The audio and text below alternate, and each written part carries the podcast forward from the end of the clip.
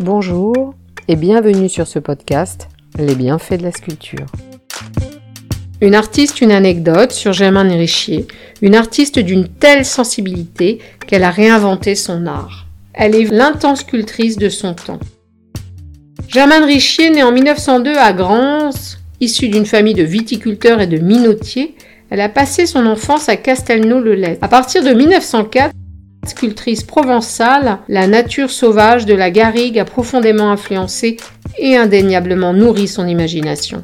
Après des études aux Beaux-Arts de Montpellier, elle remporte le premier prix de sculpture et s'installe à Paris en 1926. Elle devient en outre l'unique élève particulière de Bourdelle jusqu'à la mort du maître en 1929. Elle épouse la même année un sculpteur suisse, Otto Banninger. Entre 1930 et 1933, elle réalise 8 nus et 26 bustes en restant fidèle à la figuration. Elle met en évidence l'espace de la sculpture en accentuant les effets de matière et les artifices de la structure. Elle intègre notamment le socle dans l'œuvre. Sa renommée grandit rapidement, de sorte que cela lui permet d'avoir des élèves. Elle exercera ainsi cette activité de professeur jusqu'à sa mort. Elle présente sa première exposition à la galerie Gakanovic en 1934, dont le Loreto 1.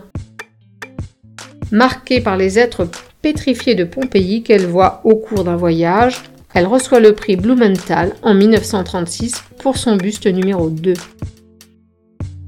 Elle remporte ensuite à l'exposition universelle de Paris de 1937 la médaille d'honneur pour sa sculpture Méditerranée. Germaine Richier expose régulièrement à Paris et Bruxelles à partir de 1939. Elle fréquente alors des artistes comme Robert Couturier, Alberto Giacometti. Pendant la Seconde Guerre mondiale, installée en Suisse, elle remet en question son style sculptural et crée des œuvres exprimant l'occupation allemande. Son travail prend un tournant avec L'escrimeuse, 1943, où elle explore la forme et le mouvement de manière plus intense.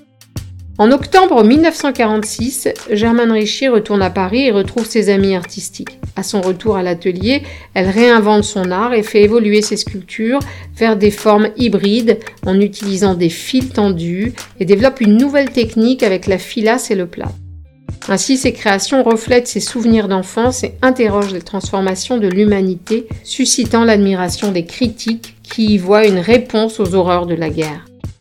Elle crée également des bronzes de petite taille et est célébrée auprès d'écrivains tels que Francis Ponge et André Pierre de Mondiargue, affirmant qu'elle sauvait la sculpture de l'époque grâce à son talent artistique.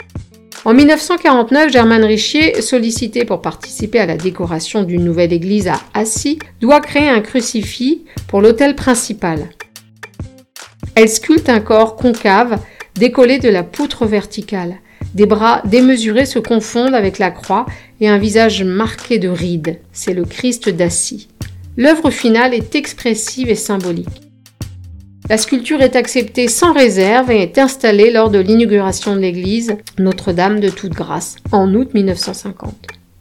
Cependant, en 1951, cette création suscite des réactions intenses, des intégristes la condamnant comme une atteinte à l'art sacré. La sculptrice fait face à des difficultés lorsque son œuvre est retirée du maître-autel, puis temporairement déplacée en 1951. En 1969, la sculpture sera réinstallée et classée monument historique en 1971. La montagne, l'une des dernières œuvres de l'artiste exposée au Musée d'art moderne de Paris, représente un grand corps imposant orné de branches en bronze.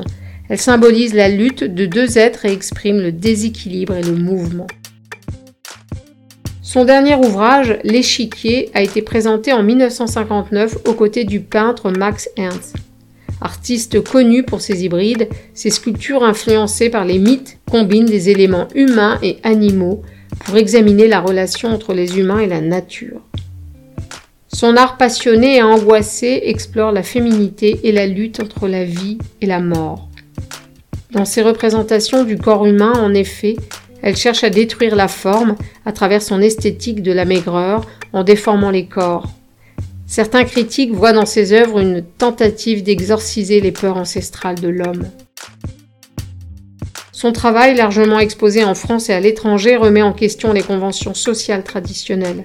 Il bouscule les normes établies. Elle a également dû faire face aux obstacles liés à sa condition de femme sculpteur dans une France non favorable aux femmes artistes.